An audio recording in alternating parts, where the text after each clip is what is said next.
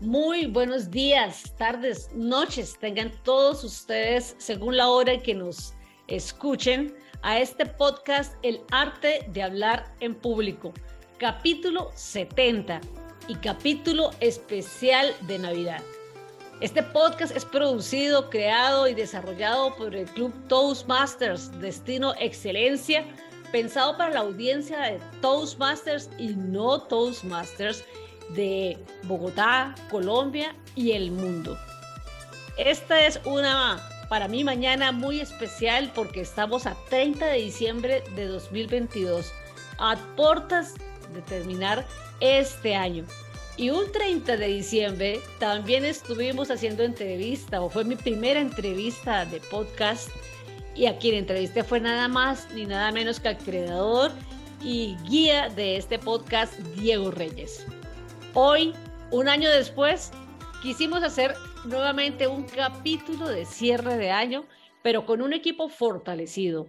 Esta mañana me acompañan Diego Reyes y Miriam Beltrán, quien se ha unido a este equipo de trabajo para entre todos sacar contenido para ustedes que nos escuchen con el objetivo de llegar a la audiencia que conoce sobre esta experiencia de Toastmasters y los que no conocen, sobre todo los que tienen la, intención de mejorar sus habilidades blandas, de hablar en público, de liderar y muchísimas más que se desarrollan en un club Toastmasters.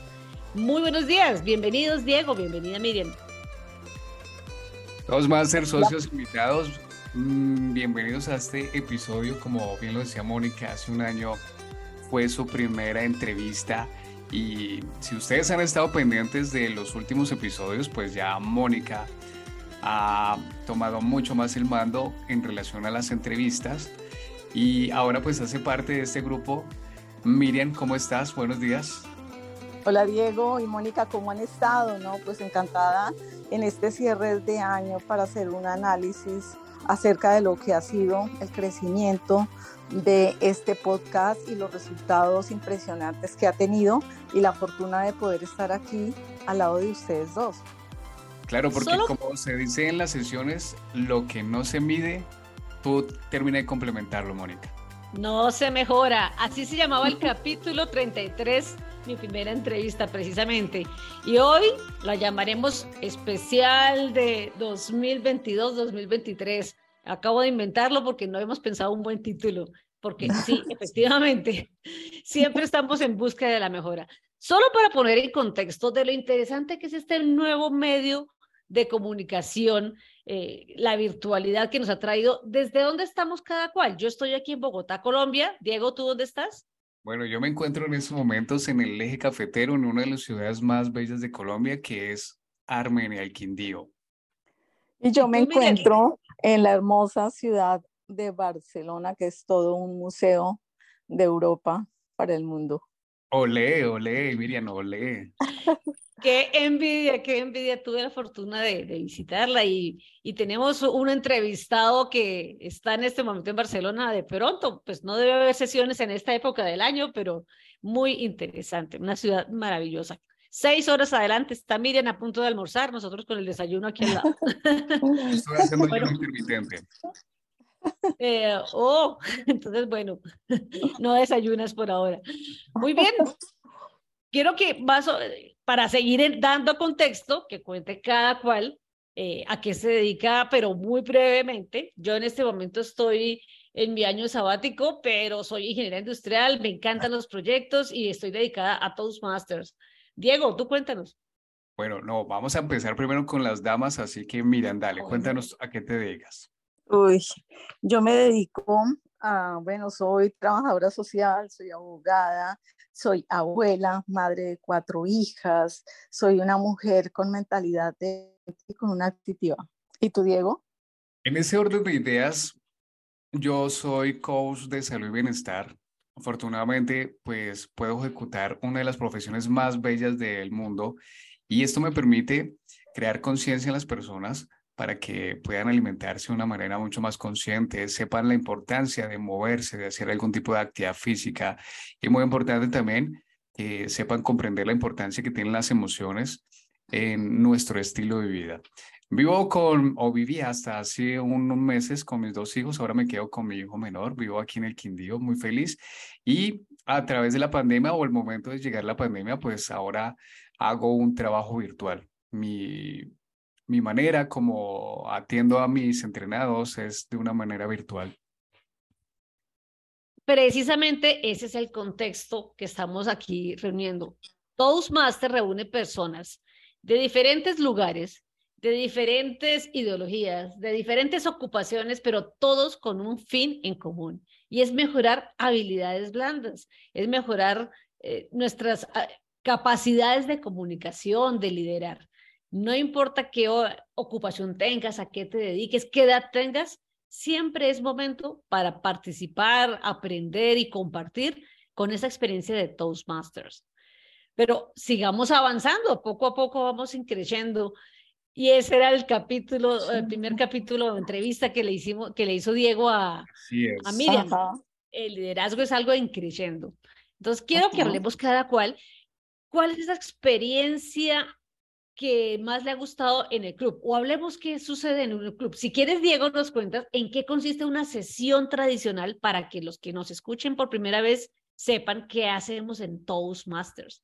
Bueno, a mí siempre me gusta contar mi primera vez en Toastmaster porque yo llegaba con un objetivo y era conocer personas, conocer personas que estuvieran más preparadas que yo porque esa era la manera como yo podía aprender.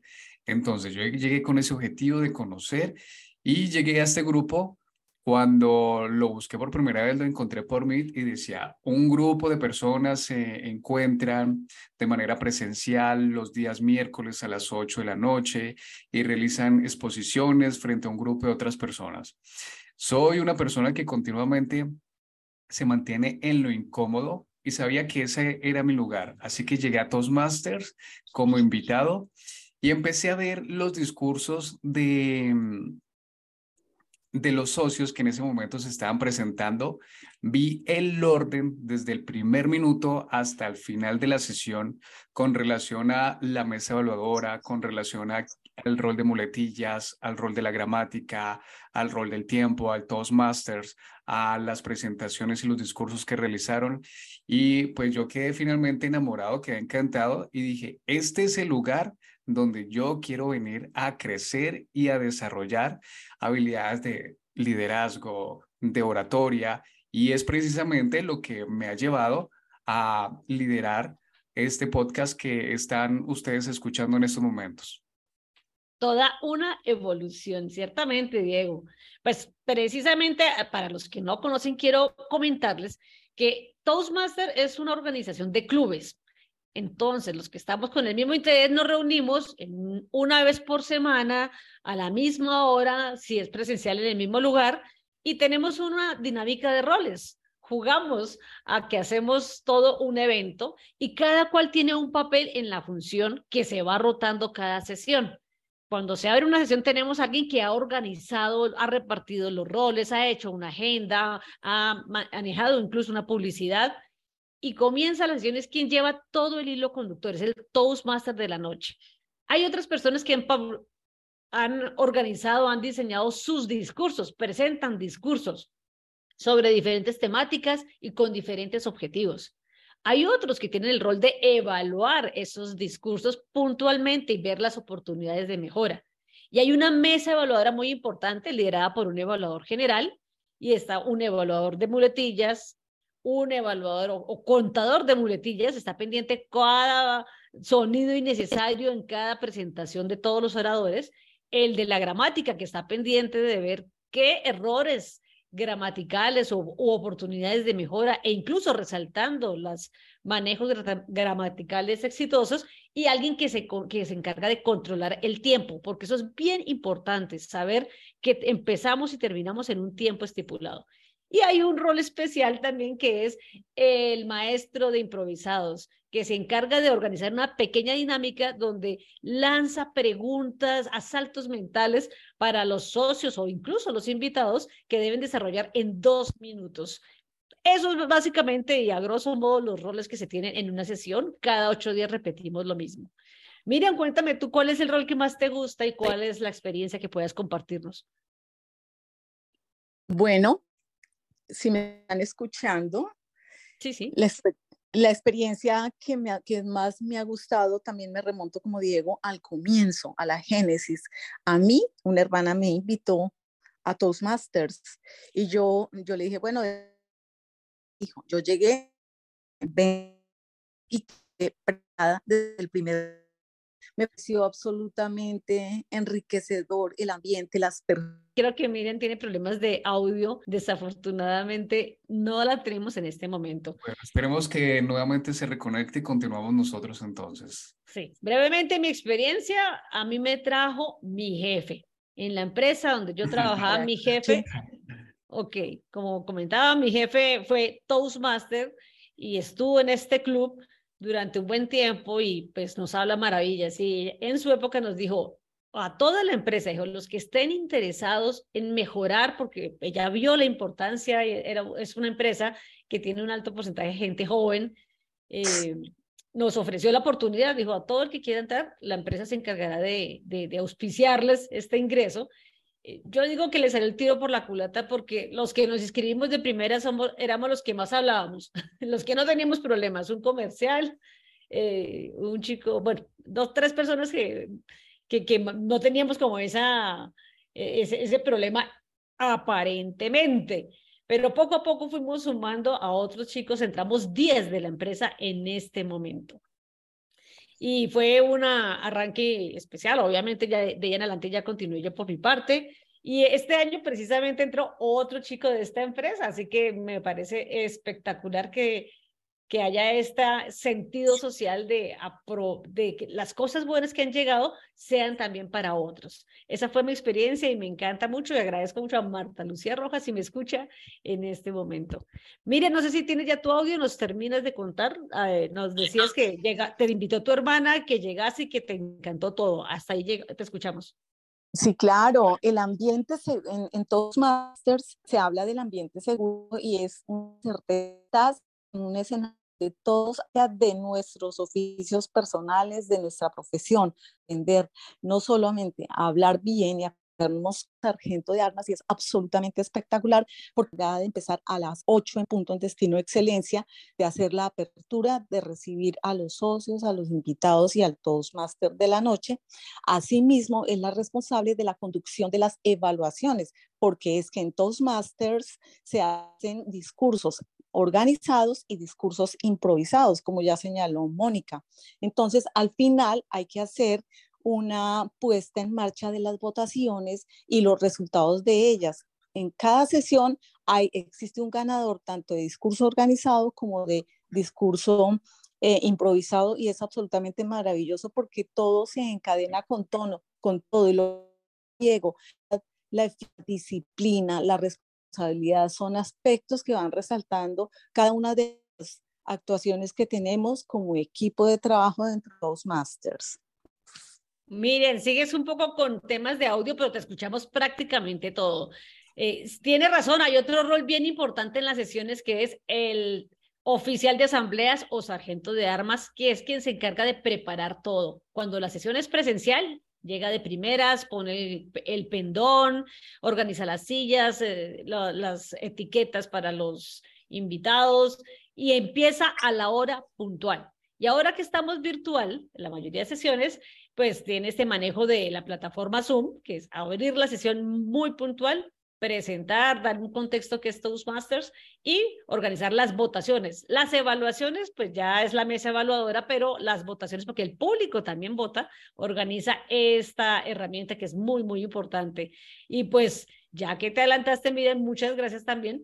Ese es un rol de junta directiva. Ese no es un rol que se rote cada sesión, es un rol permanente durante seis meses. Y miren, lo ocupó de una manera muy seria, muy aplumada.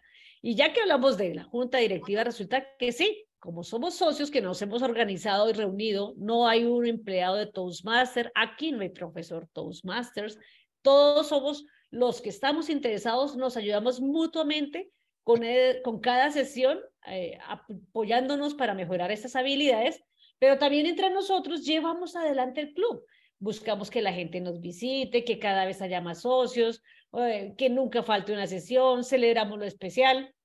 Y uno de los roles de la junta directiva, porque son siete roles, es el oficial de asambleas. Los otros roles, pues obviamente hay un presidente, hay tres vicepresidencias claves que son la de educación, la vicepresidencia de membresías o de afiliaciones y la vicepresidencia de relaciones públicas. Y también hay un secretario y un tesorero. Cuéntame, Diego, tú tuviste la oportunidad de estar en la Junta Directiva de Destino Excelencia. Cuéntanos algo sobre esa experiencia también.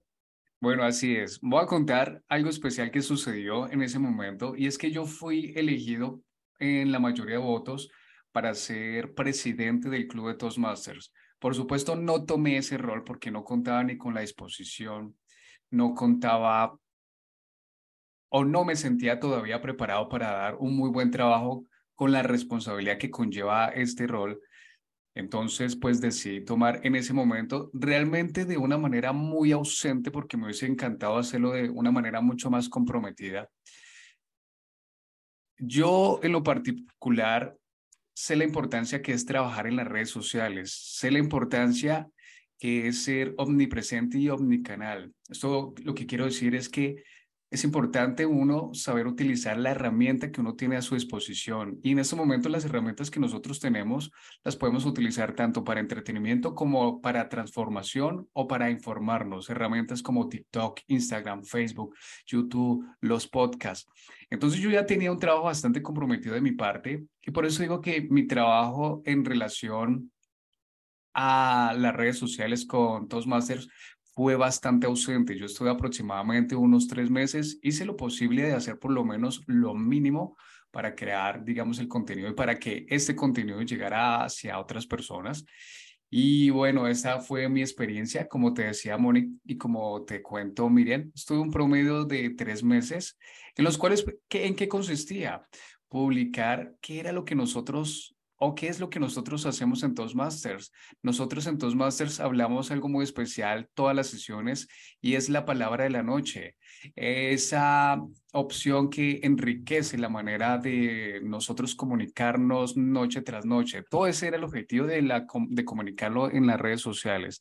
Pero pues como lo decía al inicio, lo hice de una manera un poco ausente, me hubiese gustado hacerlo de una mejor manera. Esa fue mi, mi experiencia en relación a la junta directiva pero fue precisamente allí donde organizaste este podcast. Recuerdo que yo te animaba a hacer el rol, decía, no importa, cada cual aporta según su facilidad y claro, algunos tienen, por ejemplo, yo que me he dedicado un poco más, otros tienen menos tiempo, pero cada aporte es muy valioso y el aporte que hiciste al club es muy valioso y que sigues haciendo, porque fue durante ese tiempo que creaste este podcast que sigue funcionando y que ha sido algo novedoso. No todos los clubes tienen un podcast hoy en día. Y no solamente que no tengan, porque Moni, muchos clubes pueden tener un podcast, pero ¿qué es un podcast? Pues crear contenidos cinco o seis episodios.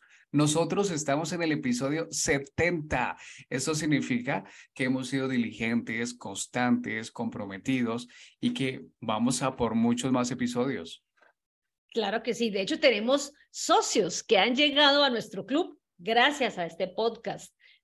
Escuchan casualmente el tema, les gusta, saben que hay algunos clubes, ¿cómo es esto? Ya después googlean, nos contactan y nos han, se han integrado a nuestro club. Bueno, a manera personal, yo les cuento, he tenido la oportunidad de ser presidente del club durante un año, fui vicepresidente educativo, primero que todo, y pues también en, simultánea tenido el rol de, ahora reciente, de vicepresidente de membresías. Cada rol te deja unas habilidades, unos aprendizajes importantísimas, porque no es lo mismo liderar cuando tú eres el jefe y tienes empleados pagos por la empresa que deben hacerte caso para sacar un proyecto adelante.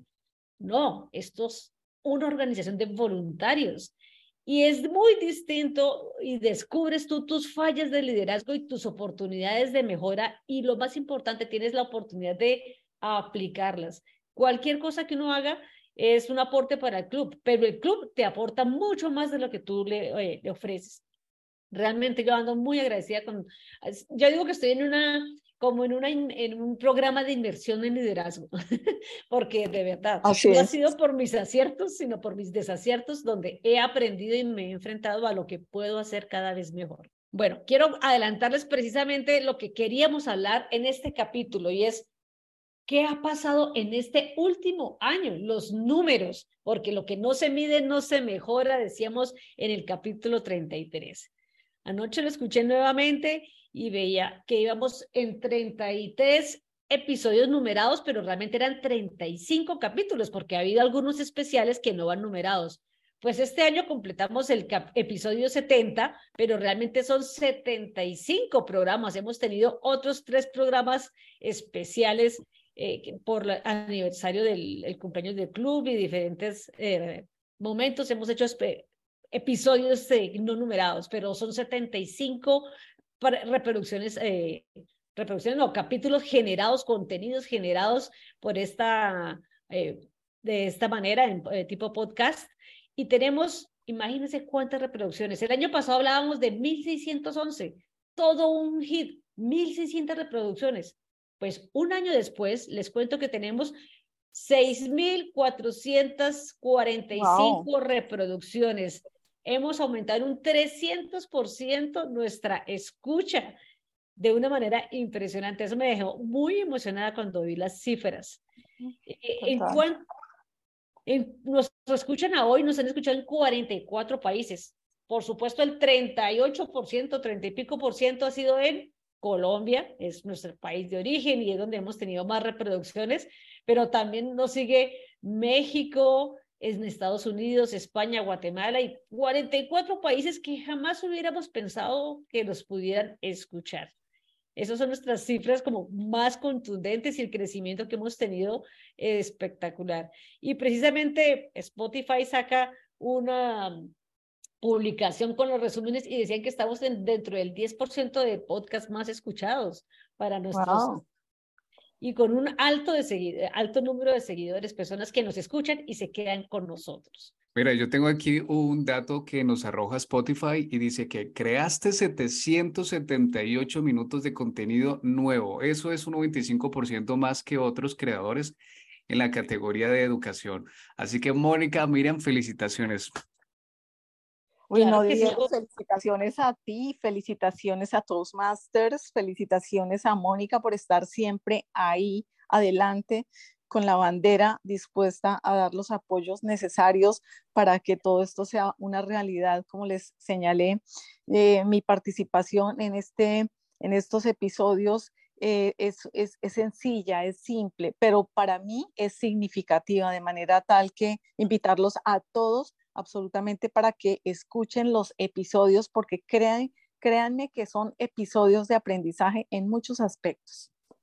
Precisamente, Miriam, eso es lo que quería comentarles ahora. Resulta que así como tenemos roles en las eh, sesiones, también tenemos roles en la junta directiva, también en este podcast tenemos ciertos roles. Miriam, cuéntanos, ya que tomaste precisamente la palabra, ¿en qué consiste tu rol? Miriam es la persona que genera el copy para cada capítulo, ese contenido que acompaña al, al, al episodio para las redes sociales Cuéntanos cómo lo haces, eh, qué, qué, en qué consiste.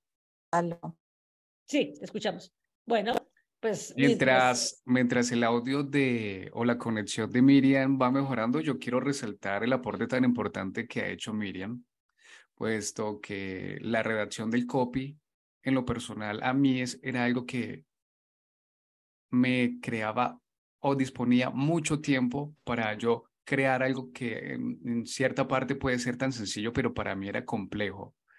Y con la ayuda de, de, Miriam, esto es muy importante, porque Miriam tiene una función muy importante y es escuchar, escuchar todo el episodio, hacer un resumen y añadiendo las palabras más importantes con el objetivo de que la persona que vea esta publicación y lo lea por primera vez quede tan atento, quede tan llamativo, que decida dar el siguiente paso, que es ir a buscar el podcast, escucharnos. Por eso la labor de Miriam es tan importante. ¿Qué tenías por decir, Moni? Sí, efectivamente, esa fue un aporte importante porque Diego siempre, Mónica, ayúdame con el copy esta vez. Diego lo estaba haciendo también. Eventualmente lo hacía yo, pero pues también estaba complicada, pero Miriam llegó de verdad a complementar muy bien esa función y es, algo que de verdad es, no, es, no es poco importante, es bien visible y es eh, clave para que este episodio tenga este complemento y la gente con solo leer el comentario diga, ve, está interesante el tema. Diego, tú eres el, el podcaster principal, el que entrevista. ¿Cómo preparas una entrevista? ¿Cómo haces este rol día tras día? Bueno, mira que cuando yo entré a Toastmasters, pues yo entré con muchas ausencias de las habilidades que ahora tengo, que he desarrollado, entrenado y fortalecido. Y repetición tras repetición, pues me di cuenta que, hombre, a mí lo que me gustaba era hablar, a mí lo que me gustaba era tener una conversación con otra persona y aplicar pues estas habilidades que iba aprendiendo en Toastmasters. Una de ellas es la escucha activa, saber escuchar lo que realmente me está diciendo la otra persona. ¿Cómo es la manera de preparar mis episodios? Mira, es de una manera muy sencilla. Y es que nos sintamos que nos estamos tomando un café y vamos a tener una charla, una conversación. Se dice que se nos dieron dos oídos y una boca y que tenemos que trabajarlas en proporción. Y para ser un buen comunicador, primero debo saber escuchar. Entonces es algo que me ha gustado, Moni, cuando he realizado mis entrevistas y me parece que el objetivo principal y la clave principal es saber escuchar. Sí, eso lo haces de una forma que a mí me impresiona, cómo logras hilar un tema con un invitado que muchas veces tú ni conoces y lo sacas, sacas adelante eh, de una forma muy relajada. el comentario que siempre me hacen es, wow, fue mi primera vez en una entrevista, pero Diego tiene una manera de llevar todo adelante que se siente uno súper cómodo. De hecho, he aprendido mucho de ti y te felicito por eso. Y de paso les cuento cuál es mi rol en este podcast. Yo soy, ¿cómo lo le llamas tú? soy la relacionista pública del podcast. Mi función en este equipo de trabajo es conseguir las entrevistas. Yo sé lo que me encargo cada semana, decir, listo, esta semana vamos a entrevistar a, entrevistar a un socio de este nuevo de este club eh, que lleva un mes y que, bueno, quiere contar su experiencia de primera vez, o una persona que todavía está pensando entrar, o a alguien de otro país. Realmente me he dado cuenta que Toastmasters me ha dado eso y es otra habilidad otra experiencia que se adquiere en un club Toastmaster y es el networking, el relacionamiento que tú adquieres estando en un club. Conoces gente que ni te imaginas. Eh, por ejemplo, Diego y, eh, Diego y Miriam nos conocimos aquí en el club y hemos aprendido mucho los unos de los otros. Pero con la virtualidad, eso tuvo una explosión impresionante. Hoy en día con el club, nos relacionamos con clubes de México, de Argentina, de Chile, de España. Eh, o sea, no hay límites. Toastmaster está alrededor del mundo. es una organización que lleva 98 años de creación desde Estados Unidos. Eh, fue donde comenzó, pero se ha, ha abierto por todo el mundo y en todos los idiomas. Y pues poco a poco en mis funciones de presidente, vicepresidente educativo, me fui relacionando con muchas personas y hoy en día estamos liderando un movimiento en Latinoamérica, de clubes de Toastmasters de Latinoamérica, buscando tener una organización dentro de Toastmaster que se llama un distrito. Por supuesto, he conocido muchas personas y, y varios han tenido la oportunidad de participar en este podcast. Tengo esa estadística también. Durante estos casi dos años, año y medio, hemos eh, entrevistado a 19 socios del Club Destino Excelencia, que es nuestro objetivo principal, también ocho socios de otros clubes de Colombia, nueve que son, eh, han sido ex socios, pero que nos han visitado en esa oportunidad, 33 Toastmasters de otros países y tres que no ah, son Toastmasters, pero han accedido a la entrevista. ¿Cómo lo hacemos? Cuando alguien accede, simplemente le pasamos un formulario de Google donde están las preguntas básicas, es decir, no es a quemarropa, la gente se angustia, pero que me van a preguntar de qué vamos a hablar. No te preocupes, el tema lo defines tú. Queremos que hable, eh, hablar en torno a esta experiencia de Toastmaster, pero tú defines qué foco le quieres dar. Pues, llenan esta pequeña entrevista, Diego recibe la entrevista, se prepara y comienza su entrevista. Yo también he ido, ya he hecho mi sexta entrevista con la del día de hoy.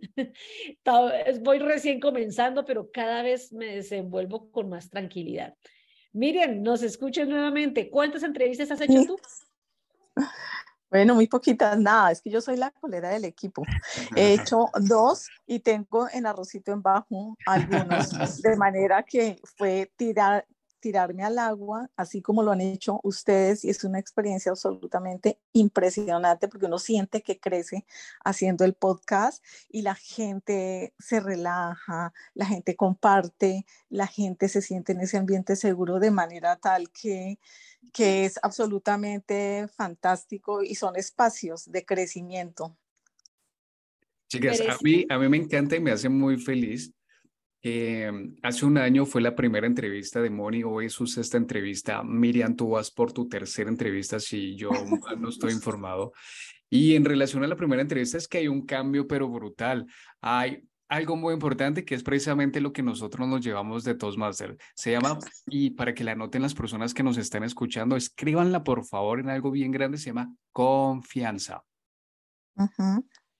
Eso es precisamente el objetivo principal que tiene Toastmaster, sea porque hagas un discurso, sea porque simplemente participes en un improvisado o porque llegues tan lejos como tú quieras, así como este equipo ha llegado a tener un podcast y nosotros lanzarnos. Yo jamás me imaginé llevando una entrevista y saber que hay gente que no me conoce de repente me dice, oye, yo te escuché en un podcast y me gustó mucho tu, tu entrevista. yo, wow, no pensaba jamás hacer eso. Toastmaster te lo permite y estas puertas están abiertas.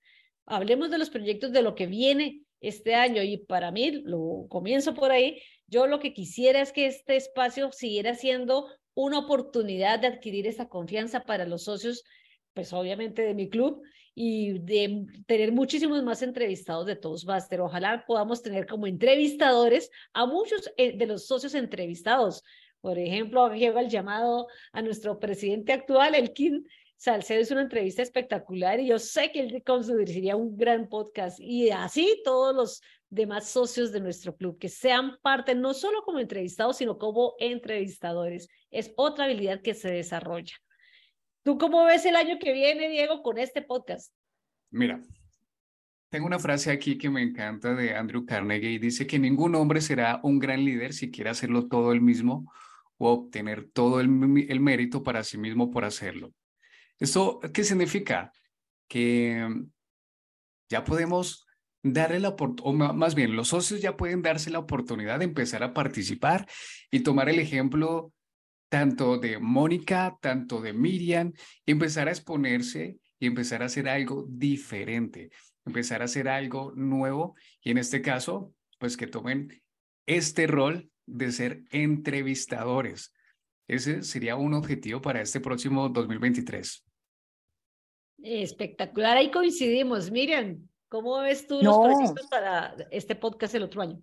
Absolutamente de acuerdo con ustedes. Este podcast surgió de Destino Excelencia, es de Destino Excelencia y por lo tanto los socios lo debemos tomar y lo debemos exaltar, lo debemos llevar al siguiente nivel. ¿Por qué? Porque cada uno va a asumir los roles de entrevistadores o de entrevistados. En cualquier forma, es, será el siguiente nivel para seguir creciendo. Exacto. No esperes a que las condiciones sean perfectas para empezar. El empezar hace las condiciones perfectas frase de Alan Cohen. Esa es la invitación y de una vez me adelanto un llamado a la acción buscando ya cerrar este, este capítulo. De hecho, como reto, si ya llegamos a 6.445 para el otro año, yo pienso que sobrado pasamos las 10.000 reproducciones. ¿Qué piensan ustedes? Uy, 14, de 13 a 14. Moni, para que esto suceda, nosotros debemos trabajar en equipo no solamente depende de nosotros como los creadores de contenido, como los que organizamos esto, sino también de los socios.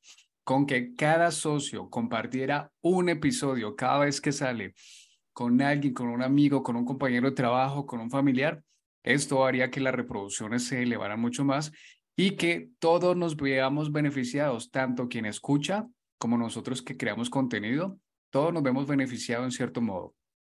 Exactamente. No, y sobre todo que, sobre todo que la temática que maneja el podcast, que es mejoramiento de habilidades comunicativas, de liderazgo y habilidades blandas, da todo el espacio para las oportunidades que podemos tener todos y cada uno de nosotros de poder desarrollar agendas orientadas en ese sentido.